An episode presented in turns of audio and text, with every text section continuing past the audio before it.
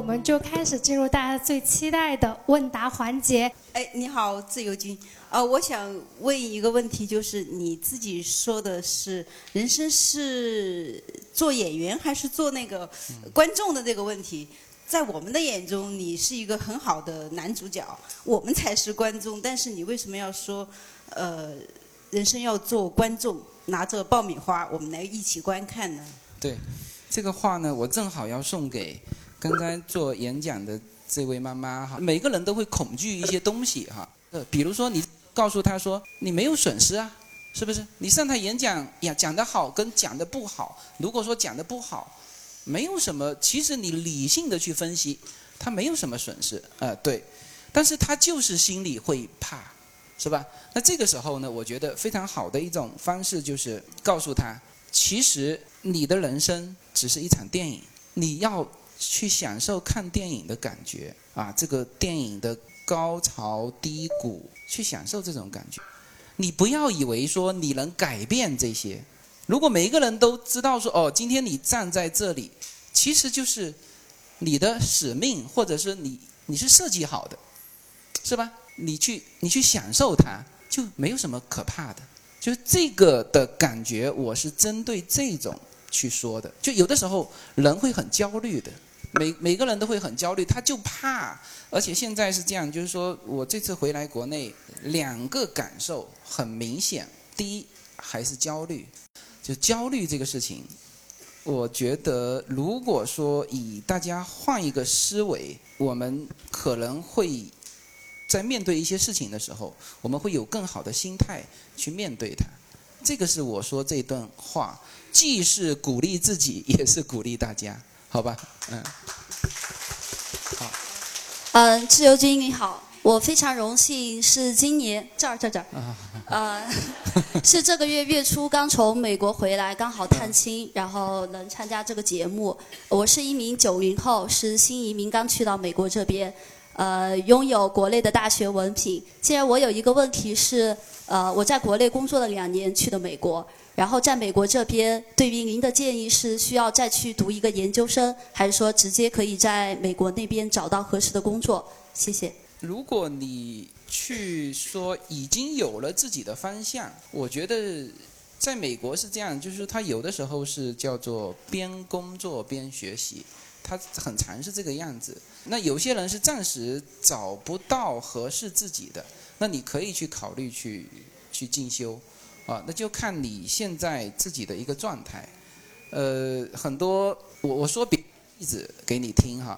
我在登陆美国之后，我就去参加了他们的那个社区大学嘛，呃，提高语言，然后在里面也发现很多那种在美国已经二三十年的，他们在其实在美国生意已经做得很好了。那当时来说，他为什么不先去学习呢？就是当时。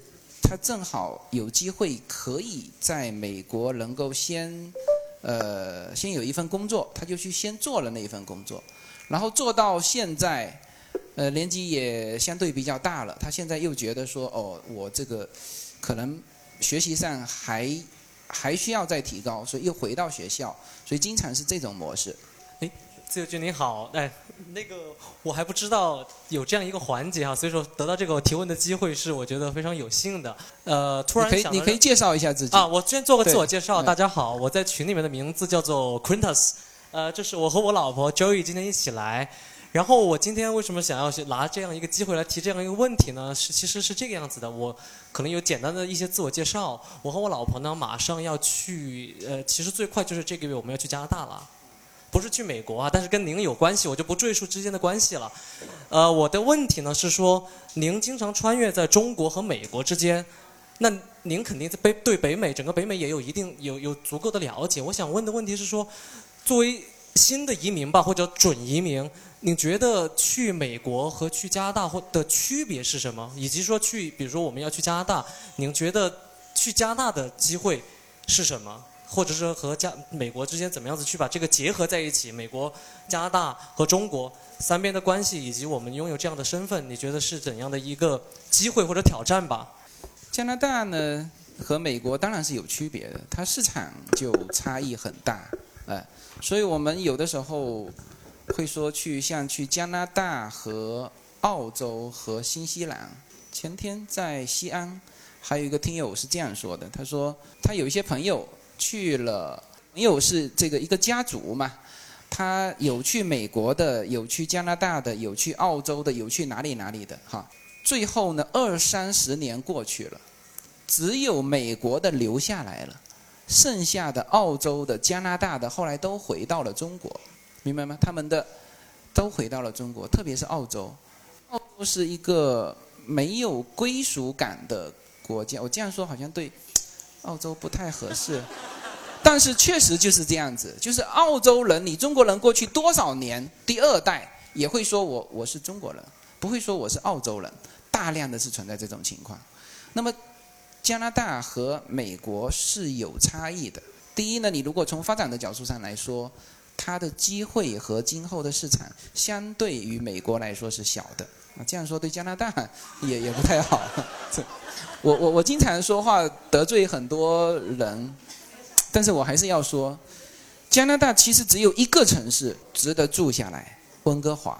但是温哥华好贵，好贵。一样也下雪，就是我一个就是帮我家挑钢琴的，也是我们的听友，这样说好像被他听到也不太好。反正就是说他们家很有钱，然后呢在温哥华买了一套房子，然后呢他们他们从来没有干，就在美国也是有请一些阿姨啊什么东西，到加拿大去铲雪啊。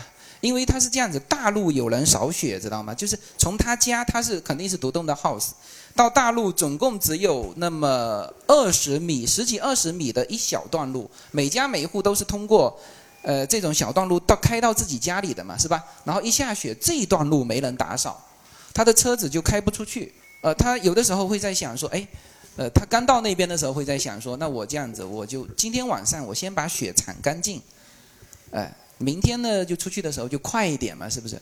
结果第二天 又满了，哎，后来他怎么解决这个问题，知道吗？他铺了个地暖啊，真的真的，加拿大很多人做这个事，他铺了个地暖，直接通通到那条路，就整条路是地暖，雪一下下来马上就化掉，哎，对，所以这就是说，比较寒冷的国家的一些一些一些不方便的地方。那你如果待在加州就没这问题，是吧？这就是，就是每一样东西它好，它有好的价值，所以这就是你说的差别，这一定是有差别的。嗯，我觉得如果都在北美的话，可能呢就是活动能力广一点也比较好，就是因为你的你的这个枫叶卡要在美国要办一个手续，你就可以到美国来。工作要要办一手续，不是直接可以过来，就是有一个很也也蛮知名的一个大 V，呃，这个经常说到的一些，他说到美国的东西我都会听一下，我发现他都说的都不太准确精确。他说加拿大的枫叶卡可以到美国工作，不行，他要经过一个手续，好吧？就是多到美国来，把一些生意、把一些事业、把一些活动。放在南部美国这一边，可能对你的事业会更有帮助。是的，因为你现在你现在只能去现救国嘛，是不是？就是你能到美国，当然是最好到美国。但你现在已经有加拿大的卡了之后，那你就是说，有了那张卡之后，你多到这边来来回回走，加拿大的城市，反正你也得到南部来，那个那个下雪也是够呛。嗯，好吧。是这样的，因为我们今天听友人数非常多，所以我们的问题不追问，就一个一个提问完，好吧？嗯，好的，好的。自由军，你好，现场的各位朋友，大家好。嗯，我是莫娜。嗯，去年我跟自由军我们在微信上聊了很久，本来去年六月份我们是要在洛杉矶见面的，但是因为这个。可能时间的安排，然后我先介绍一下我的情况，因为我觉得可能我我是比较有代表性的。第一，我的孩子是二零一四年在美国出生，然后我二零一八年年初办了 EB five，所以说实际上我有两个问题，因为一一第一个问题就是现在面对 EB five 这种情况该怎么办？第二个问题，因为孩子现在我们没有办法过去，也也面临的这个。中美这个教育怎么选择方向的问题。但我觉得这个问题可能很大，因为每个家庭的实际情况还有孩子的性格，所以我我只是想把这个话题抛出来，看能不能够呃通过自由军你的观点来给我一些一些思路。谢谢大家。好好，这个你应该没有看过我一七年初写的一篇文章。我一七年初写了一篇文章，说现在还没开始看项目的同学们不要再看项目了。你一八年办的，这就已经时间就是他的这个任何事情，我还出了一期节目，叫做“任何机会都有时间窗口”，就是这样的。一四年到一六年都是 OK 的，一六年之后到了一七年，它其实那时候就没有准确的统计，但是那个感觉已经很明显了。这是那没关系，你现在既然已经办了的话，我是这样建议哈，就是小孩五五年级之前还是国内的教育，呃，其他的教育你都不用管他，中文学好来，就国内国际无所谓。然后五岁呃五年级之后就让他先留学。嗯，就和我们的，我们现在我们的大社群里面有接近三千人美国陪读群，对对，OK，好。哎，自由君你好，嗯，很高兴欢迎你来到成都，来到我们身边。呃，我这个问题呢是代表这个十五六岁的小听众向你提的。嗯，是这样的，呃，六月十。呃，十三号、十四号就是他们的中考了，成都这一群孩子。那么现在呢，就是有一个抉择。你刚刚说的是，嗯，这种移民的哈，我想大多数哈，呃，大多数的呃工薪阶层其实是处在他是读国高，就是国际高中，呃，然后升大学出国，还是他就在国内完成他的那个大学，然后再出去？你觉得有什么建议吗？然后刚才说了一个底线哈，就是说五呃五年级之之前在国内，然后如果想出去的，就是至少是初二，初中二年级就要出去。如果是到初中三年级，建议就直接大学出去。这是我在好几个城市都有都有提到的啊，那就是你自己去掌握，说你准备好了没有？你如果准备好了，那你就可以。但是你如果是已经参加中考的，就有有一点迟了。你现在其实有一点迟。我现在说的都是大概率哈，就是说大概率的小孩到高一高二过去会非常累，但也有一些男孩子从这种困境当中越挫越远走出来了，也也很好，嗯，好吧，嗯。呃，你好，自由军，我在你的新浪微博上面有私信给你，就是有交流过孩子关于信仰的话题，你回过我几次，我不知道你还记不记得。我问题是，呃，因为美国是一个基督教文化的国家，你觉得如果孩子从小带他去接触信仰，对孩子在这个融入美国社会是不是有帮助呢？还有你自己现在怎么看这个问题？好，呃，你有信仰吗？有。是基督徒，OK OK，好。我有一个朋友哈，也是我的会计师，他从小在教会学校长大，最后居然没有信信仰 基督，就是那个的学校太严格了，知道吗？哎，当然他融不融入，他肯定是融入的，因为他一直在美国长大。这个没有一个很大概率的一个说法，因为我在我在美国这边接触很多教堂，就是因为很多早先到那边他也会叫我去，就是美国的华人教堂哈，我觉得他不如那个白人的教会，就是完全两种不同的风格。因为华人的教会进去，第一年龄年纪都偏大。就是所有的信众和牧师年龄都偏大，呃，其实华人的这个这个教会现在很需要年轻的血液补充进去，但是因为它太多了，补充补不补不过来，很多的那个教堂都有一点因为人数太少就荒废在那边。我曾经参加过他那边，我看过一百多岁的老人家，反正就是华人广东人，我问他怎么来的。他说他女儿带他来的，他女儿八十几岁，开车带着一百多岁的人来，我还跟他拍过照片，还在那个新浪微博上。对，就是他们的年纪成一个太呃老龄化，然后呢，他整个氛围不如那个白人的这个教会来的活泼。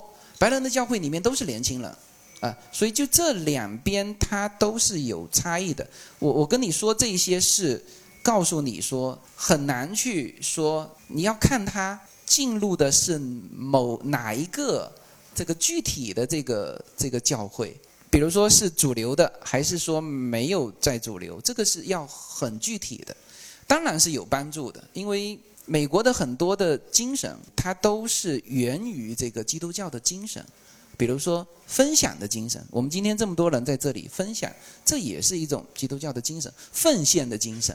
这些诠释，这些诠释，潜移默化一定会对他有帮助。但是呢，请给他找一个好的这个教会组织，很有帮助，好吧？嗯，其实这样子哈，就是我我给大家一个建议哈，大家除了问我问题，也可以干嘛呢？也可以举手做一个。短暂的分享，因为今年人数太多了，我去年是控制在四十个人，每一个人都有发言。我发现有的时候这个那种默不吭声的，当话筒轮到他的时候，他会讲出非常精彩的故事。去年大家听到的很多各地的那个很精彩的、很感人的一些故事，都来自这些默默的听众们。所以我也给大家建议，就是如果你觉得要对我说一些什么，或者对听友说一些什么，愿意把一些东西分享出来，OK。你好，那个我我的女儿呢是在那个中国读了大学以后，现在在美国已经完成了博士，她现在已经工作了。呃，我有两个很简单的问题，呃，就第一个问题呢就是开车的问题，呃，因为他在北卡罗来纳。呃，我在美国，因为我是上呃，就是二月份的时候我在美国开了一个月的车，我我手里就是那个神呃那个出租车的那个那个有一个那个翻译件儿，然后还有我的中国驾照，呃，但是呢，我很怕，就是说不知道他这种行不行。就是我，我只有一个出租车的那个翻译件儿，然后拿着中国驾照。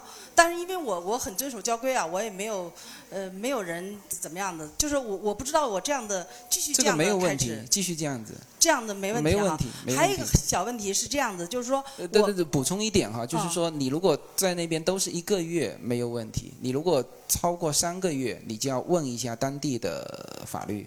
呃，有的超过三，加州是你在这边超过三个月，你就必须去。考当地的那个，他有一个三个月时间，我不知道北卡是多久。啊，就是那我就是说，因为我是没有出事儿嘛，我就怕万一要有呃什么，万一有一点那个呃，就就怕出。他会看你的中国驾照，中国驾照，他我我在那边都出过事情，就是中国驾照。啊，还有一个呢是这样的，就是说呃，一般咱们那个就是呃那个签证都是半年嘛。呃，然后我认识的一个朋友呢，他就是待足了半年，因为他女儿也在那边。但是呢，你的节目里头，当时我听过有一期讲不要待到很长时间，比方四个月到六个月。嗯。所以，因为像像我女儿在那，我经常有待的，可能我要抵拢到那个那个那个。OK，那我先问你哈。啊。你是以你是 B one B two 过去的哈？对对对，没问题没问题。我跟他说，呃，你是 B one B two 过去的，然后你是就是你填幺六零表格的时候有没有填你女儿在美国？你女儿有你你女儿有没有绿卡？我是以探亲，嗯。你呃，对你探亲就可以待满六个月，没有任何问题。哦。但是如果你在那边没有直系亲属，你是以旅游的身份去的，你不要每次都待那么久，三四个月就得回来。哦，但是我是很明确的是，住址也是他们家的住址。是啊是啊是啊，你就是这个跟我父母是一模一样的嘛，就是可以待满六个月，没有任何问题。哦，好，对，好吧。谢谢谢谢自由军。对对对对对对。呃，其实这些问题都在我的节目里面都有都有说过，对。啊，你好，自由军，我在那个群里的名字叫格格树，嗯，但是这里面想提两个问题。呃，我是一个妈妈。我的女儿呢是零一年的时候，嗯，去美国读大学，当时她是在国内的一个嗯二幺幺的大学交换过去的，交换过去读了两年，毕业后她就也是自己，然后继续读研，读研就到了，先是在特拉华大学，然后就到了南加州大学，就到了 L A，这个城市呢，因为跟成都很像，就特别喜欢这个城市，然后通过自己的一步步的努力，就留了下来。先找到了工作，然后 H1B 又抽到了，也很幸运，然后又结婚。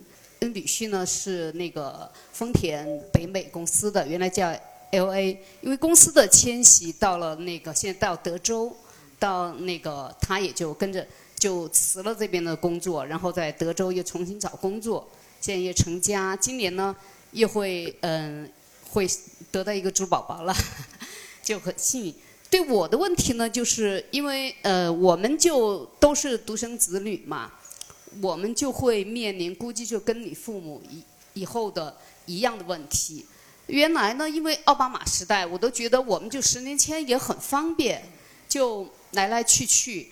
但从这几今年得到的消息，我就觉得这样越走就越困难。因为我的女儿现在也是绿卡了，女婿是那个公民。呃，原来我们就想保持这种一个公民一个绿卡，有点像您家里的情况，嗯，这样方便两边的那种嗯往来。但是现在对我们来说，以后可能要帮他带小孩啊这些，就怕出现以后入境会不会更困难了呀？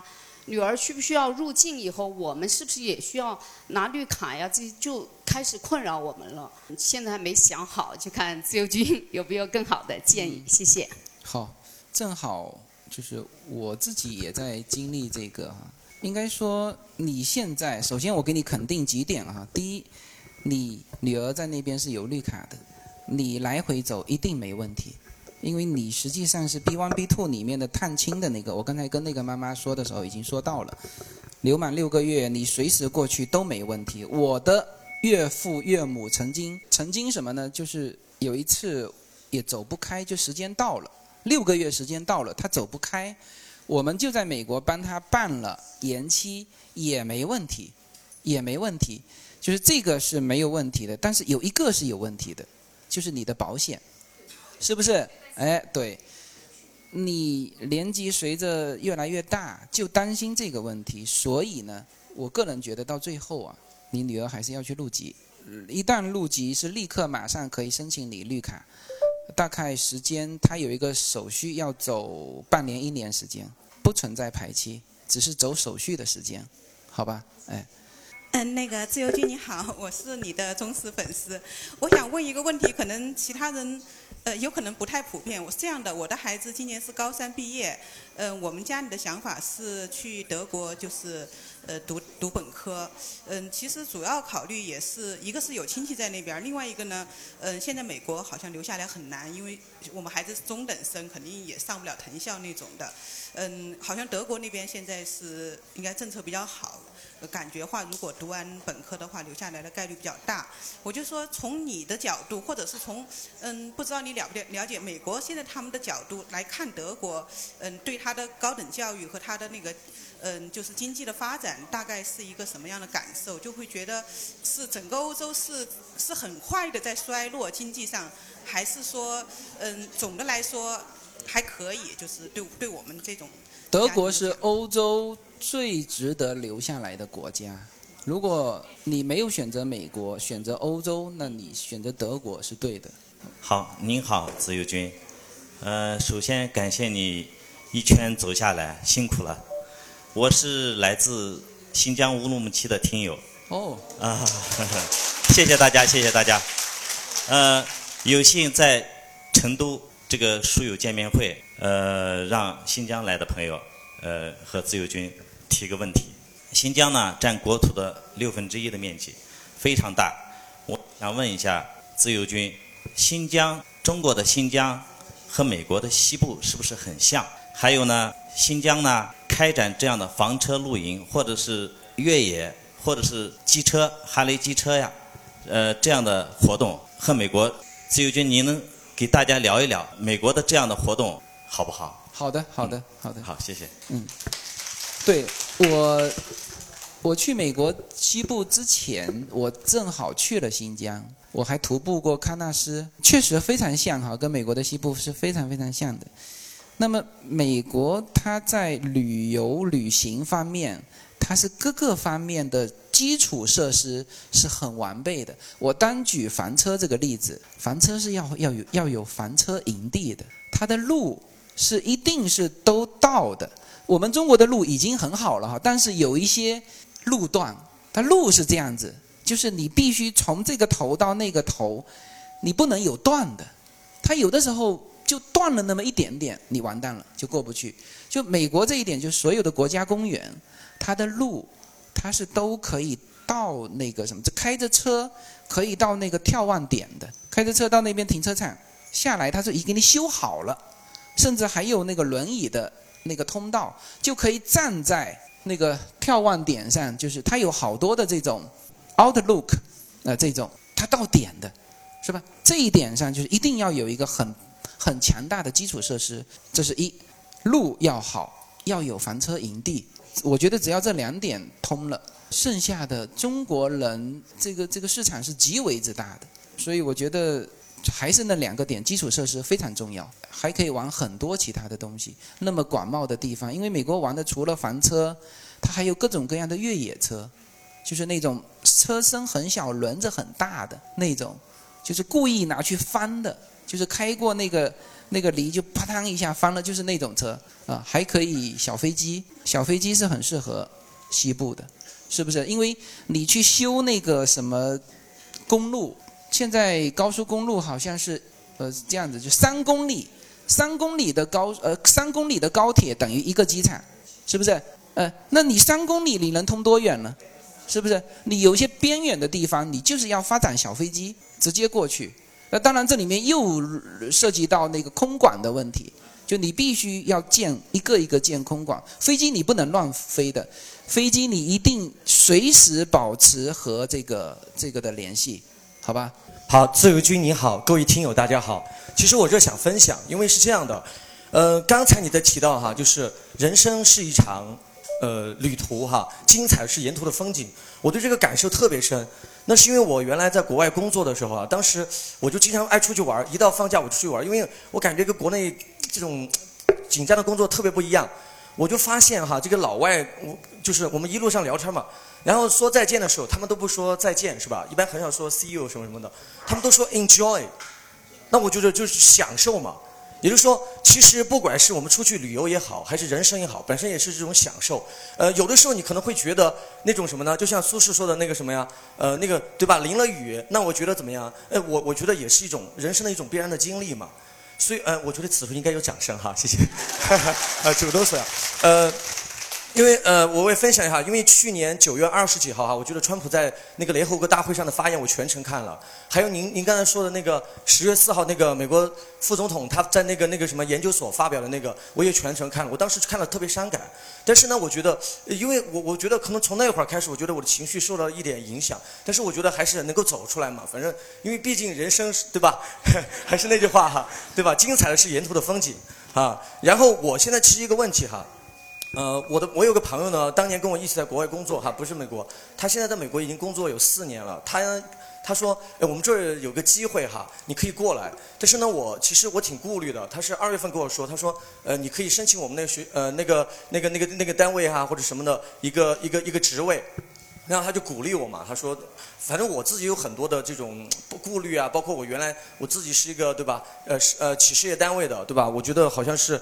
对吧？可以一直这样，一直呃，就像您说的一样，可以一直看到我退后有退休以后怎么样？我我是这样的，如果我现在还在提交材料哈，不知道它能不能通过。我是想，如果到时候通过了，我在国内方面需要做好哪些准备？就是说，呃，应对在美国的呃工作和生活呢？这第一个问题。第二个问题就是，我自己觉得我自己的学历提升啊，或者说我自己的这种能力上还有一些欠缺。那您觉得我过去以后有没有时间还再再提升一下自己的这方面的这这些东西呢？好，谢谢。我我觉得这个就是呃，不要去去设想太多，也不用去担心什么。就是如果你现在已经申请了，就不用去想说，哎呀，我申请下来怎么办？申请不下来，那你就等呗。你现在还没申请下来的时候，你就做好你现在的事情，然后申请下来之后，你就过去去试试看嘛，因为你总得去看，因为你既然说到人生是一趟旅程嘛，那这个旅程很重要的就做好两点啊，第一就是稍微对这个旅程有一定的叫心理预期，心理预期，比如说你如果对去美国工作想象的太好，那这太有可能让你失望，是不是？那你如果知道有一些这个可能应该去去克服的东西，那你就会觉得还行。我当时第一次去西藏的时候，一路上其实我受了很多苦，我没有高原反应哈，但是叶子当时高原反应了，也很很很危险。但是呢，我整个过程觉得很棒很好，那就是我在那个之前做了很足够的心理预期啊，就是就是这个样子。嗯，所以我觉得一步一步去走，说不定因为这种环境的变化，如果环境变化了，你能够在其中的话，有的时候你已经不是原来的那个你。我我会有这种感觉，我现在变成一个叫做什么文化人，就感觉自己虽然很不愿意去这样说哈，但是做的事情包括签书啊，他说写什么，我说你只要只要不不叫我写。写欠条我都写，对，那很很明确，我现在已经感觉是自己就变成一个文化人，但是我原来的经历跟文化没有半点关系。我大学两个专业，一个学的是会计，一个学的是法律。后来我自己去去去读 MBA，反正学的，因为走的是企业管理这条路嘛，是不是？哎，那现在就感觉自己也完全变了一个人，啊，那还好，就是变成。还比较喜欢的自己，对对对对对。所以，其实每一个人，呃，原来有人说七七年嘛，七年就会改变，是完全变了一个人。但实际上，我觉得有的时候其实就两年、两三年，真的你就就是自己变了、变化了，哎，所以从这个角度去思考这个问题，好吧？掉下眼泪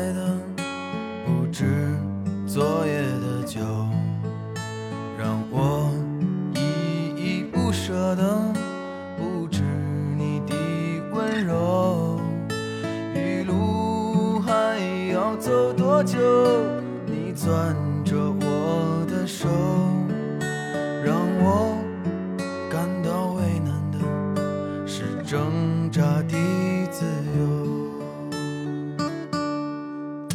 随口说，美国的听友大家好，我的新书《平行美利坚》目前已经在当当网、京东等各大网站均开始正式发售，同时在电子书 Kindle 上也已开始发售。那么这本书是随口说美国的第一本书，也是我个人第一本书。拨开迷雾看美国当下，中美两国恰是两条平行线。只有穿梭其中的人才能看清一切。希望大家支持这本书，现在就可以立刻在网上下单购到这本书。谢谢大家。和我在成都的街头走一走，直到所有的灯都熄灭了。谢谢自由军。那今天其实和自由军同框最多的是我，但现在我们还有半个小时，所以我刚刚有想到，接下来我们自由问答的时间呢，我想请我们的听友到台上来提问。第一位听友是这一位。你好，自由军，呃，我想问个问题是，呃，留学毕业以后，留在美国硅谷工作，但当地的男女比例严重失调。好，呃，好些很优秀的男生也找不到对象，我就想问，请问一下，那个加州有没有什么好的渠道解决这个问题？谢谢。大家不要笑哈，不要笑，确实这个问题我在好几个城市都被问过，然后都是像大姐这种上了，您孩子是是您问这个问题吗？还是你？替别人问，我我我我孩子在纽约，我帮加州的问。哦，嗯，加州确实就是他的男生，但很多现在不是有一句话叫做“搬运工”，大家知道这个词吗？搬运工，就是对他到了一定的年纪就跑到国内，然后找老婆找对象，然后把人带出去，这就叫搬运工。对，现在就是这种现象啊，确实不好找。这个这个，我就说加州有没有一样的？也是哈。一样的，所以因为嗯它整个华人的女性在外面是很受欢迎的，很抢手，很抢手，就是各种种族都喜欢亚洲女性，但是呢，这个这个的亚洲男性就轮空了嘛。对对，就是这个样子。对，好，谢谢哈，谢谢谢谢。谢谢这位听友来。您好，哎，你好。就是我想问一下，就是嗯，现在美国的大多数州的那个大麻的娱乐已经合法化了嘛？然后我呃上次去加州跟 Nevada 都到处都是大麻的广告，然后嗯这一点我不会去评判它到底是好还是不好。然后我回国之后发现有一些中国的呃公众号。嗯，就有写一些文章来暗示，就是说美国现在大麻是一个非常庞大的产业，可以赚很多钱。然后中国的那些工业大麻其实跟美国的娱乐大麻一点关系都没有，他们是没有那些物质的，他们主要是用来织布嘛。然后他们总是会写一些文章来暗示，就是说中国的大麻产业也会呃非常的非常的好，然后呃暗示我们买他们的大麻的股票。你觉得中国的那些工业大麻的股票可以买吗？你这都都结论都说了嘛，就是没有关系的嘛，嗯嗯，是吧？是确实，它是我们叫汉麻，对对对，对我们叫汉麻，它那个呃大麻跟我们不一样，它是它里面有一种有一种物质。今年的那个美国洛杉矶有就北美的最大的那个食品食品展，最热门的就是大麻食品。对对对，我哎看。嗯对对，所以如果你的问题是这个汉麻跟他有没有关系呢？肯定是没有关系的。对，但是呃，反正我有朋友也在美国种大麻，他是这样子，他是他要批的嘛，他超过多少是要批，他他的那块地有了一个批文，他现在有两块那个地，但他自己不会种，找那个找一个南美洲的一个人，我忘记掉，应该是巴西还是哪里的人，他们会种，跟他合作，利润也不错。好的，谢谢哎，你好，自由军，我是呃听最近节目好像有说那个张鼎健先生他打算新开一个，除了父母进化论之外，新开一个叫公民教育的专栏。另外一个是行止由心的之道，他同时也是我们随口说美国的西雅图的群主。嗯，哦，那我搞混了，那就是我听到有这么一个新的栏目要上线，我非常的期待，因为我想知道，就是说他这个公民教育是不是主要针对呃华裔开的？因为我知道，其实不管是在中国大陆还是美国，华人的公民意识是非常淡薄的，这个教育非常非常的低，呃，而且华人的品性就是到了哪怕到了美国也是不合群。呃，个人自扫门前雪，所以那最近这些年不是在搞亚裔细分嘛，其中华人的利益受到很大的冲击，所以最近这一两年，好像在美国的华人开始注重这个发声，想表达自己的意见，才开始就是想抱团，但是在这之前的话呢，华人的凝聚力是相当的差，一盘散沙，可能还不如。不用说跟韩国一比了，可能就跟其他少数族裔比的话，都是非常非常的差，参与感非常的差。那呃，这里很多的听友可能已经孩子有在美国，或者即将要去美国。那呃，在国内根本谈不上有公民教育的。那如果想让孩子能够顺利的对接到美国的这样的一个文化，你有什么建议？对这个公民教育的这个栏目，你有什么看法？对，西雅图的群主知道，他呢跟我其实只在洛杉矶见过一次面。他过来跟我第一句话就跟我说：“他说你说的那个加州的那个税法和和他那个他是华盛顿州，呃西雅呃西雅图，他说不一样啊。言下之意就是我说错了啊。”那他就是这么一个人哈，嗯、就是很耿直的一个人，我很欣赏，我很欣赏这种人。啊，那当然这个两边的差异，我后来就慢慢就跟他就是说清楚了。那他呢，在上这个公民教育的这个这个课之前，他曾经跟我说过，他说：“哎呀，他说，因为大家知道《行止由心》啊，这个节目其实是很那个很具体的，来教你怎么在美国怎么带孩子的，怎么教孩子的这么一个很具体的节目，叶子都在听，就是他很有可操作性。但是呢，这个销量是我们星辰大海里面最低的。”因为他这个名字就起的“行止游戏”，大家不知道在说什么，所以他自己也很觉得说很，然后跟我讲，他说：“哎呀，他说我还准备上一个可能不卖钱的栏目。”他说他特别想做这个公民这个这个意识的这个这个教育。我跟他我我听他说完，我觉得我我我非常欣赏他的这个想法，就是说如果这个平台，就是每一个平台它都有两种属相哈。像我这个平台目前有两种属相，一叫做是叫做教化的意义，第二呢，这个平台当然也要活下去的能力。那么两个如果都有，当然最好啊，又能够起到教化的意义，我们又可以生存啊，那这当然是最好。但实际上呢，我的这个无限空间，如果按照原来的运营，就是主播分百分之七十，我们分百分之三十。就原来我是学这个喜马拉雅嘛，一直是亏的，一直是亏的，是我分文不拿的情况下，还一直是亏的，因为它平台运营有它的费用。那么，但是呢，就是我们做这个平台，当这二者说你只能取一个的时候，你取哪个？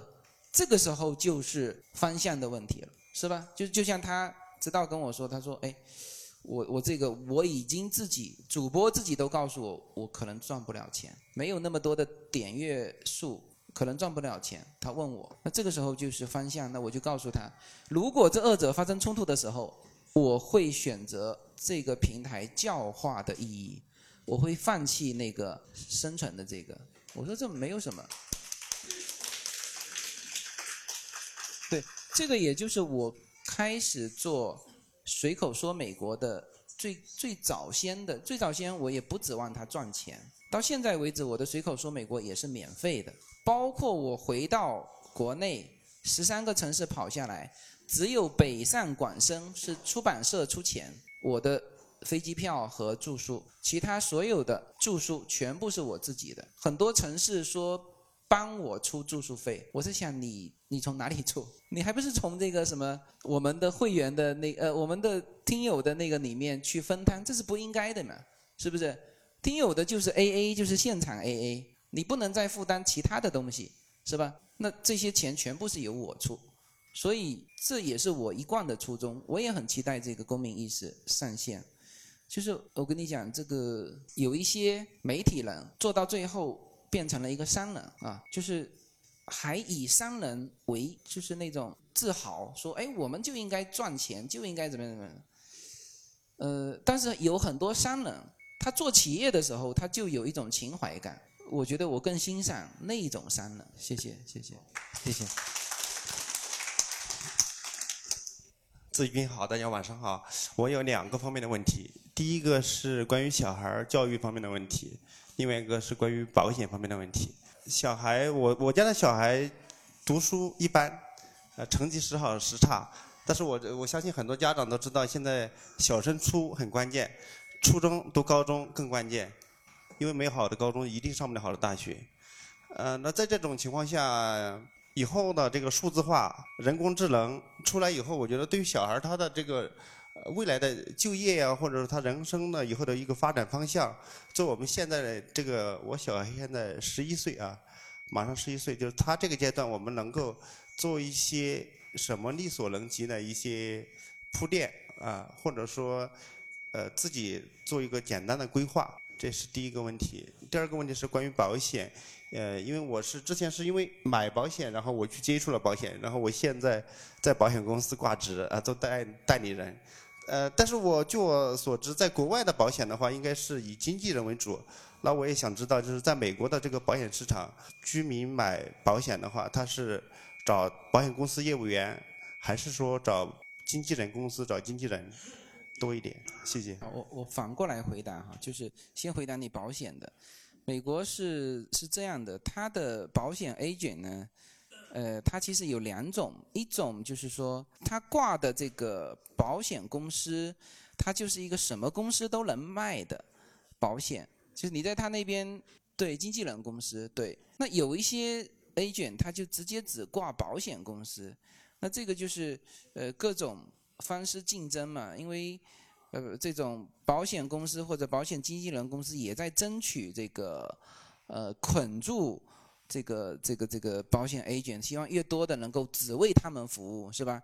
所以美国是这两种方式。当然，你也可以把它理解成说，agent 的这个自由度很大。呃，那这确实是这个样子。哎，OK，这是第一，呃，这第二个问题。因为我在北京和南京谈过太多这个话题了，然后之前也说过一些节目。那总结起来回答你，我们能做什么？我们家长做两样事情。第一，保护好孩子，身体上的保护，心理上的保护。你不要以为说你什么什么，我都是为了你好。我经常家长说这句话嘛，说我我都是为了你好，不见得。哎，你但是你要把他保护好，因为你知道一个孩子能够完整的、健康的成长到他可以，你可以放手，很不容易的。他有的你不小心，他就会身体上会造成什么损伤，或者心理上会造成什么损伤。包括自信心没了，啊！现在的小孩，我我这次回来，我跟那个就叶子哥哥的孩子，哎，以前这个小孩子很调皮、很捣蛋的，照照合影的时候，他总是做那种怪脸，然后就极不配合的。他现在是高三，我一路上我跟他一起去吃饭，然后一路上跟他聊天聊回来，哎，我觉得这个孩子不错，就他展现出来的是什么样的呢？就是说他很愿意跟你聊天。很愿意跟我聊天，然后呢，跟跟他父母也也也很能聊。这个孩子就是一个 open 的孩子，是吧？那另外呢，他对于他这次会他哥哥一家到洛杉矶来，当然他们主要是去看学校啊什么。是这个男孩子，他很很想他自己跟他父母说，我想去那些学校看一看，我想以后留学美国。他有自己的想法，他父母都没想说。要什么孩子留学美国是他自己想，我为什么知道哈？就是他跟我聊聊聊，我说哎，我说那你这些想法你你父母知道吗？他说他们都还不知道，这是我自己想的。哎，你看这个这就很好啊，是不是？所以我们要保护好孩子的自信心和身体，这个是我们可以做的，这是一方面。第二，我们多带他出来见世面，多带他去经历各种事情，这是我们家长可以做的，因为他没有能力做到嘛，是不是？那么小的孩子，他哪里有能力说？哎，我想去东南亚看看，我想去欧洲看看，我想去罗浮宫看看，是吧？你如果有这个，你得计划，你带他去看，这是我们可以做的，我们可以做的。那作为孩子来说，我觉得第一，他自己有喜欢的东西，每个人只有有喜欢的东西，他才会去做这件事情，呃，做了这件事情才会通过时间的积累，变成是一件擅长的事情，呃，然后。才会说有自己的优势，这个社会上需要有优势的，而这个优势首先你得对他有兴趣，所以我很怕现在问到，就是我另外一个的孩子，他就很担心他的孩子，他就说他不和父母交流，然后整天就是塞着耳机听音乐，做作业也塞着耳机听音乐，然后我跟他有接触，我不问，他从来不说话，对，像这种呢就是，然后。我有一次问他，我说：“那你喜欢什么？”他说：“我也不知道我自己喜欢什么。”对，然后我问他：“你擅长什么？你有觉你觉得你有什么东西会比别人做得好？”他说：“我也不知道。”中国大量的孩子是这样的，你只要去改变他这两点，如果哪一天你的孩子觉得说：“哎，我喜欢做哪一件事情？”哦，那你就知道他就比以前会好，会进步一些，因为这个这个我们的这个社会其实最。最不缺的就是那种很平凡的人。刚才有一个什么话题聊到 AI 的这个，呃，对对对对，互联网啊这些，你人的创造性是机器无法替代的，是吧？你的个性是机器无法替代的，但是重复性的东西、可复制的东西会被迅速的替代。呃，我觉得要去培养孩子这些方面的东西，能培养就培养，不能培养你就先先做好自己家长的职责，就是保护好他，好吧？哎，好好好好。志军你好，哎，我我先感谢你哈，我是那个幺四年开始听你的那个节目，然后当时是因为刚刚办了一百一比五，然后我就是英语也不太那个灵光，然后是个小白，然后我们夫妻两个这种从心理上到实际都很多困难，然后听你的节目以后哈，这五年来得到很多实际的帮助。包括上个礼拜，我那个太太就是加那个洛杉矶那个陪读群，也解决了很多问题。在这儿我要给你说声谢谢。然后现在有个小小的问题哈，就是说，呃，就是国内的那个房产这些哈，如果是拿了绿卡还是拿了国籍，可以，就是说一次性申请能不能拿出去？就是国内的外汇这个。可以啊，就是你有一次机会嘛。就你就把所有的呃卖掉完之后，你可以向银行申请，就是我已经转国籍了啊。那正常情况下，有的就是注销户口，资产转出去，这是可以的。那如如果拿着绿卡还还不行啊？就是要要加入国籍以后，是不是？我我好像很少见到拿绿卡的把国内所有东西处理的那么清楚。之前因为也不存在这个转出去的这个问题，所以反正我现在没有没有看到具体的我身边的案例，说拿绿卡的就把所有国内的东西转得干干净净，好像还没有。也不是，我就说现在他那个外汇管制嘛，你那个嗯，就是很不方便那个那个，比如我要买房子啊这些，嗯嗯，就是这个意思。不行，你。你如果买房子是一个投资，呃，这个不会批你的。绿绿卡不行吗？我没看到过，我没看。你除非注销你的国内的，可以一次性出去。对，好的好的，谢谢哈，好好好，谢谢。哎，自由君你好，嗯，我想提的是，就是说想你给，就是说这个年轻人的他们，比如说在国外。好，然后他读完书可能会拿绿卡啊这些，但是他后面的职场啊，他的这个呃人生的这个生涯的布局，因为从比如说在美国或者在加拿大，他就是如果是工薪阶层哈，他打工以后，他拿到手上的钱，立马就会就是说扣掉很多的那个税，然后再只是自己的，但是就是说。嗯，我们都想追求自由嘛，但是这自由的话，是他先要我我我以为的话，就是应该是先实现你的财富自由，可能你才能够真正上升到那个精神层面的一个自由。那么你要到达到那个呃财务自由的话，你如果是真正的靠打工的话，可能我觉得比较难，而且是在美国、加拿大这种比较规范的这个城市啊，这个这个国家哈。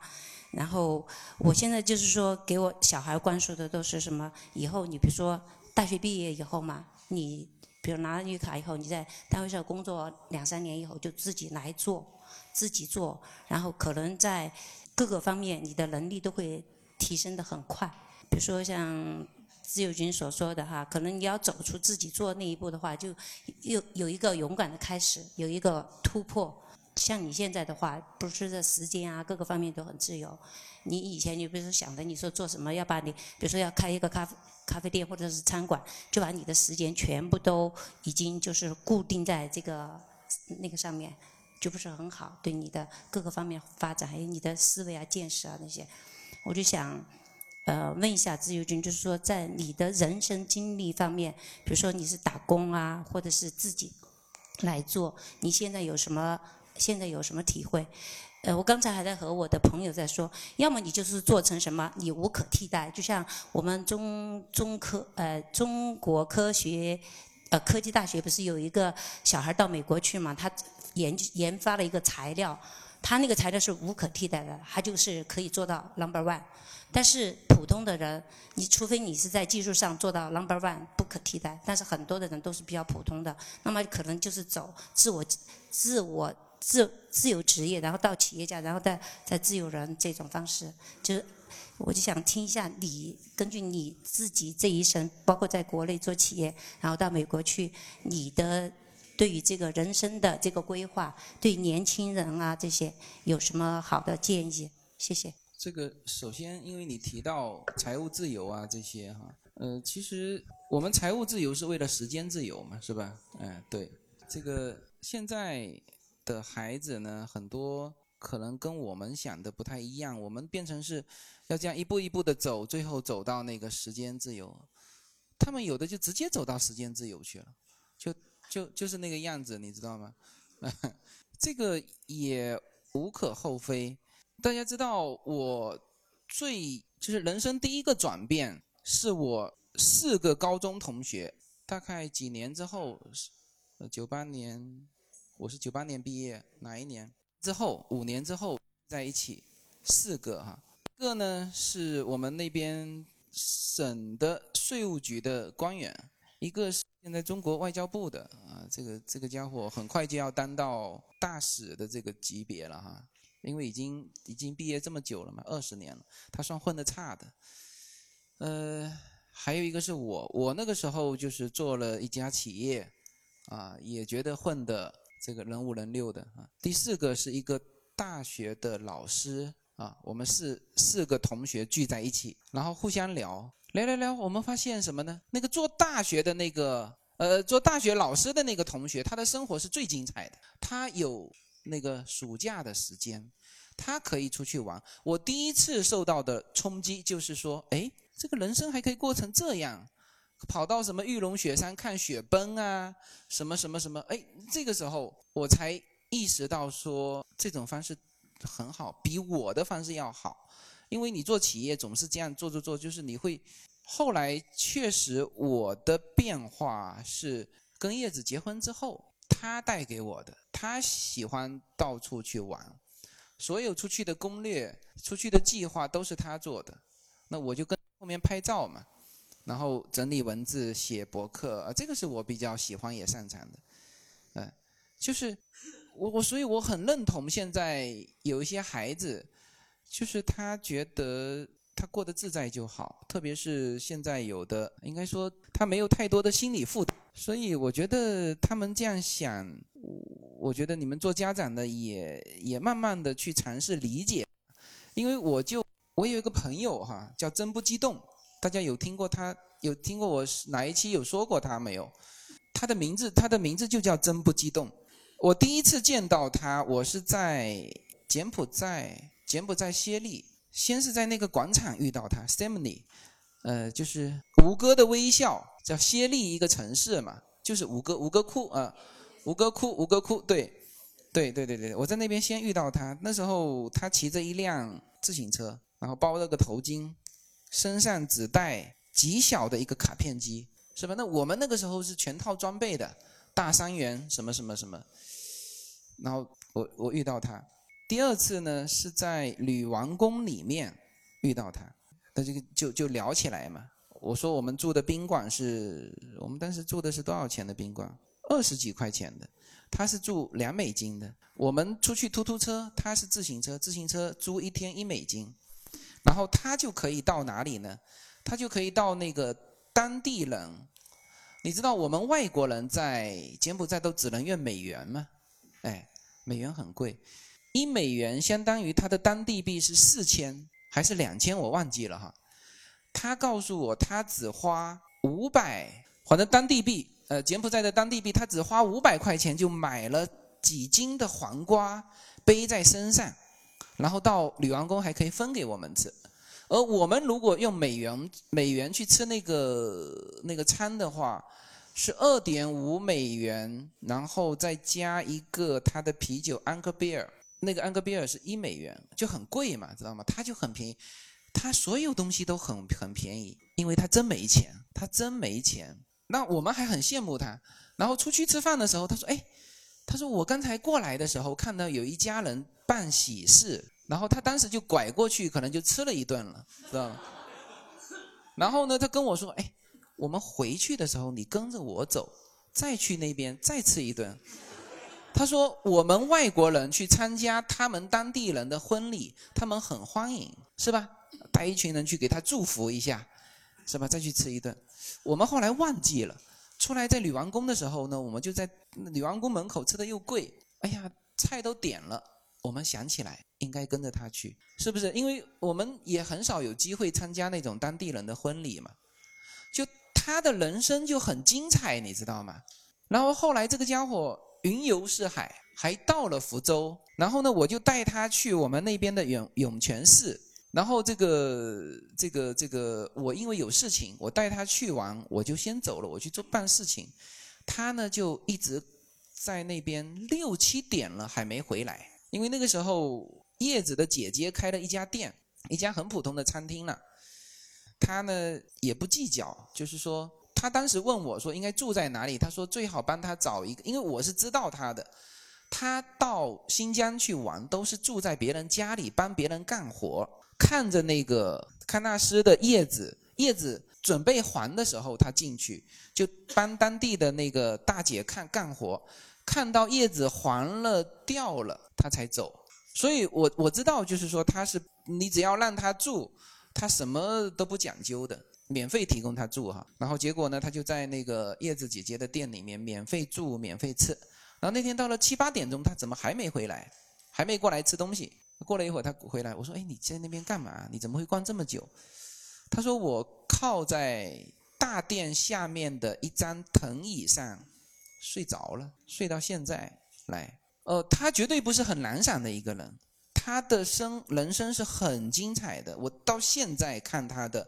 朋友圈无数的美景美照，还有他那种深入跟当地人的那种，他有好多名字，汉族的名字，什么各各种种族他都有名字，很有意思的一个人，呃，就是我现在是试着去理解这种人，我还觉得蛮欣赏。当然叶子对这种人不会太那个，当然他不会说对他不好了，但反正就是说，他说你看没人愿意嫁给他吧，确实。确实，哎，对，但我觉得就是说，如果从一个家长的角度，会觉得说，这个孩子肯定是废了，啊，但是我会，我会有一些理解，我觉得这种人生也很精彩哦，是吧？所以回答你刚才的问题，就是说，小孩子呢怎么走，人生怎么走，其实到了他一定的时候，他自己知道怎么走。我我觉得我们家长可能不用去呃关心太多。啊，先是要财务自由，才能人身自由，才能时间自由。人家直接时间自由，是吧？你要去理解嘛。然后他还会觉得说，我们过得很累。等你实现了财务自由的时候，人挂了，怎么办？是不是？这时候怎么办？那所以美国人和中国人，他其实就是这个这个有有这个差别。我常常说什么呢？哪一天世界末日啊？美国人就比中国人活得值得，钱全花完了，他他肯定是钱全花完的，中国人还还还还留很多钱，然后恰恰现在中国是什么情况啊？多少钱都解决不了大家的焦虑感，多少其实已经很有钱了，这个你像深圳，随便一套房子，是吧？一个卫生间都多少钱？所所以，我。我我我觉得这个可能我们自己下一代的孩子可能有自己新的想法，我们会我们要去要去理解他们。我不知道能。嗯，这个呢我也看过，就是有一个背背包行天下的一个年轻人，他也是这个样子的。但是跟你说的，他到了一定的，这是一个阶段。但是他比如说他到了三十多岁，他也存在，比如说。那个结婚生子啊，这些他身上就背负着一些压力，他不可能再像以前那样游走世界。比如说，按照你所说的京剧嘛，就是说人生就是一场旅程，那么要就是说我们要去欣赏沿途的风景。但是其实有时候现实是很骨感的，不是什么都是 诗和远方的这个东西的。所以说，如果是从我们这个是我觉得是一个。特例哈，包括是在美国或者加拿大的那个小孩，那么就说我有时都在想，就是其实自由军还是很成功的一个人。就是说，从你的这个人生的经历，嗯，就是我想说的是，你的就是说自由职业哈，发展到现在，然后你回顾一下，是打工还是自由职业，就说你的成长啊这些。有什么没有什么可以阻挡对自由的向往。大家好，这张专辑的播出时间是每周一周五的下午，每周两期，不见不散。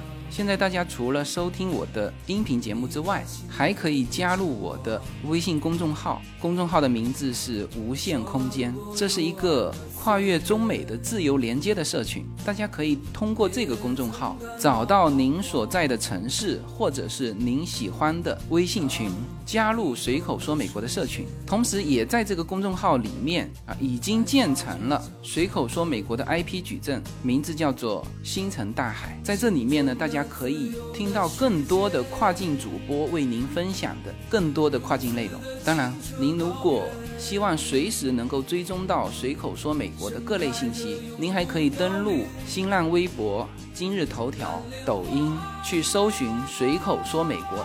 移动互联网的神奇之处呢，就是可以把同类的人拉得很近，让我们勇敢开始，活成喜欢的那个自己。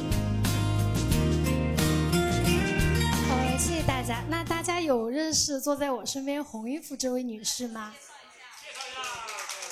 我请自由军来介绍她好不好？自由军非常熟悉。我其实今天第一次见到我们成都的群主，但是我们在这个微信里面有过很多的交流。我为什么这次全国跑一趟？很多城市都是这种情况，群主已经组织了五六次聚会了，而我是第一次见到，所以这也是我这次来成都的一个很很。很有价值的一件事情，我我还是请这个美军自己来介绍一下，好吧？呃，你来。我是美军，自由军今天特别辛苦来看到成都来看大家，也分享了很多干货，大家满意吗？满意。这次的活动呢，特别感谢我们的管理员那个 小张。小张。特别谢谢你辛苦了啊！还要谢谢我们的义工组，谢谢你们的付出。还有我们的管理员韩江，还有小周过来。啊，谢谢你们。张良，张良说几句。呃，非常有幸，然后这一次呃这两次的活动都是我然后在牵头组织，也非常呃感谢大家。可能成都的活动呢相对来说少一点，呃后期然后我会跟我们的管理员团队一起协商，然后多组织活动，大家下来然后进行更多的交流。好，谢谢大家。都说几句吧，都说几句吧。我我是那个自由军节目的呃一名忠粉，从二零一五年开始听那个自由军，呃，那个今天呢非常非常高兴，我能够在这儿看到自由军本尊，而且能够当面的啊向自由军表达我们全家的感谢。呃，我的小孩呢是二零一六年，然后到美国去读美高，呃，这几年呢我也是在中美两地往返，呃，对于美国的资讯呢是对我而言是刚需。那通通过这个随口说美国这个节目哈，呃，得到了许多许多的资讯，非常感谢你，自由军，谢谢。客气客气。呃，大家好，我是韩江，我就是一个呃，经常经常在群里说我就是一个马农吧。然后，自从我在一个朋友的车上听了一期自由军的节目，然后我就爱上了这个节目，然后听一一一一直接下，嗯，坚持了这么呃两三年，所以说改变了我改变了我很多想法，因为以以前可能在一些事情上有就是走钻钻牛牛角尖吧，然后听了自由军的节目，知道有些事情可能还是怎么说要回回旋一下，愿愿意听他的节目就成长了很多吧，也感谢自由军。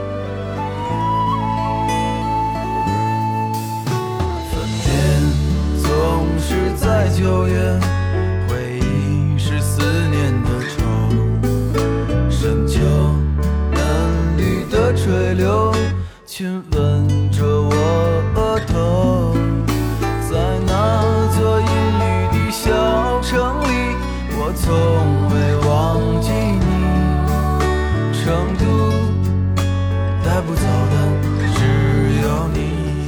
那这样子，最后呢，我还有一个小环节哈，我还有一个小环节，我我拿几样东西哈。这个呢是我在拍卖行买到的一个一个硬币啊，就是它是一套的，就上面就有我书里面写到的 half dollar，就是那个肯肯尼迪的这个。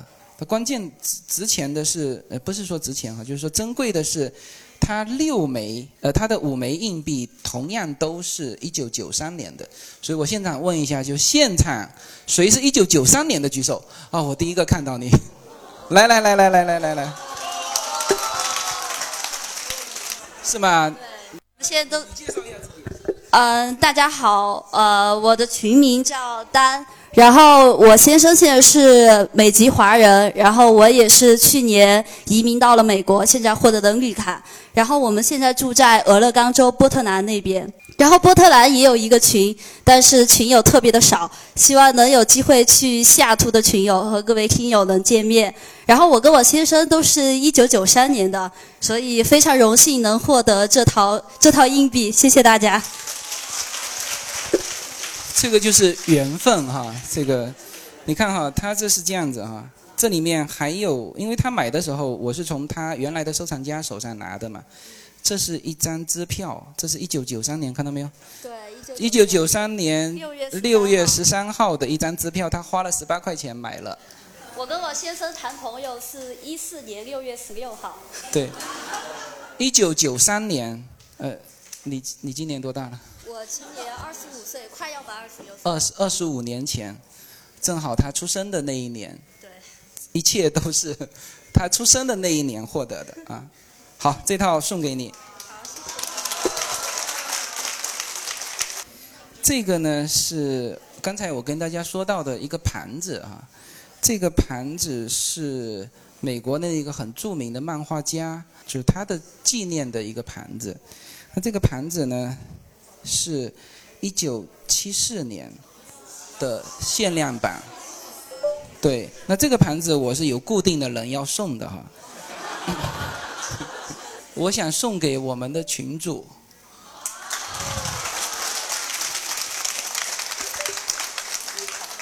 呃，我刚刚问过这个群主，他说他比我年龄大，应该跟你的年龄很接近，是不是？哎，对，这这这这具体的我们不问哈。然后这个估计也是一九七四年的，呃，这个这个这个东西你可以把它换掉，就呃对，但是这个它它太太老了，但它整个盘子是保存的非常的完好，非常完好，来送给你。拿好，拿好，拿好，拿好。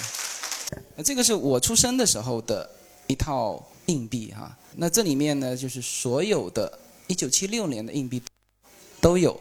那丈量肯定比我年轻很多哈。没有。啊，没有，年轻一点点。OK OK。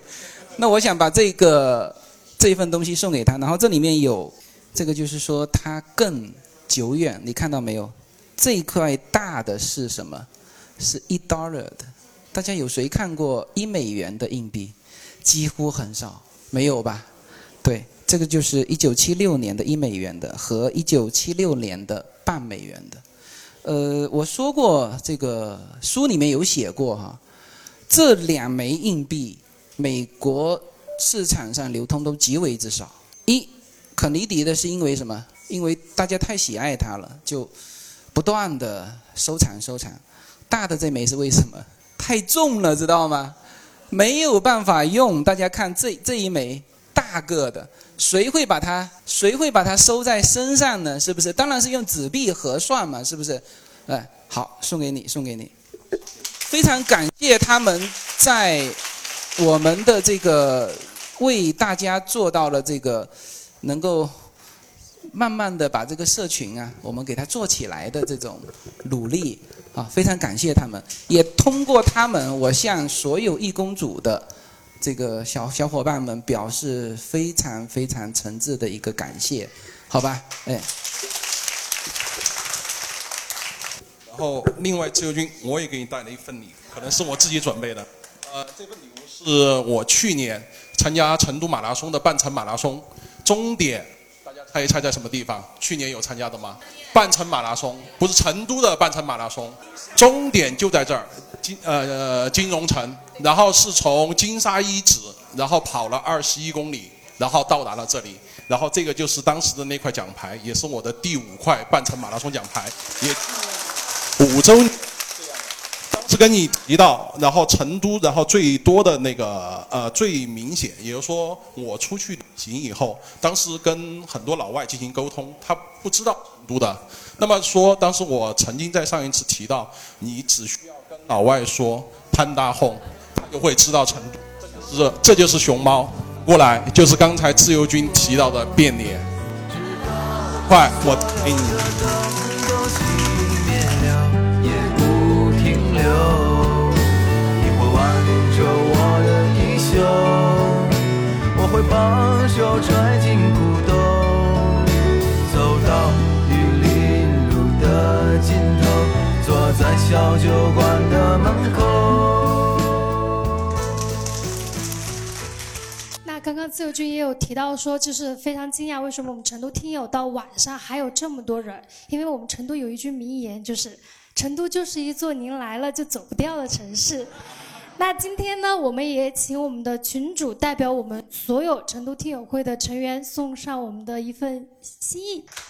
这是我们全体听友报名听友的心意，这是一个嗯真丝，里面都是用用真丝做的。因为当时选择礼物的时候，也考虑到蜀锦是我们那个呃呃，从这边看是那个整个呃四川的一个著名的一个商标。同时，然后这次自由军给大家带来的小礼物也是我们的邮票，所以说我们就将成然后回赠给自由军，同时上面也标注了中英文的那个呃所有的介绍，到时候可以用来，比如给他女儿，然后介绍我们的整个成都这种情况。这个就是我们选定的一个礼物的初衷。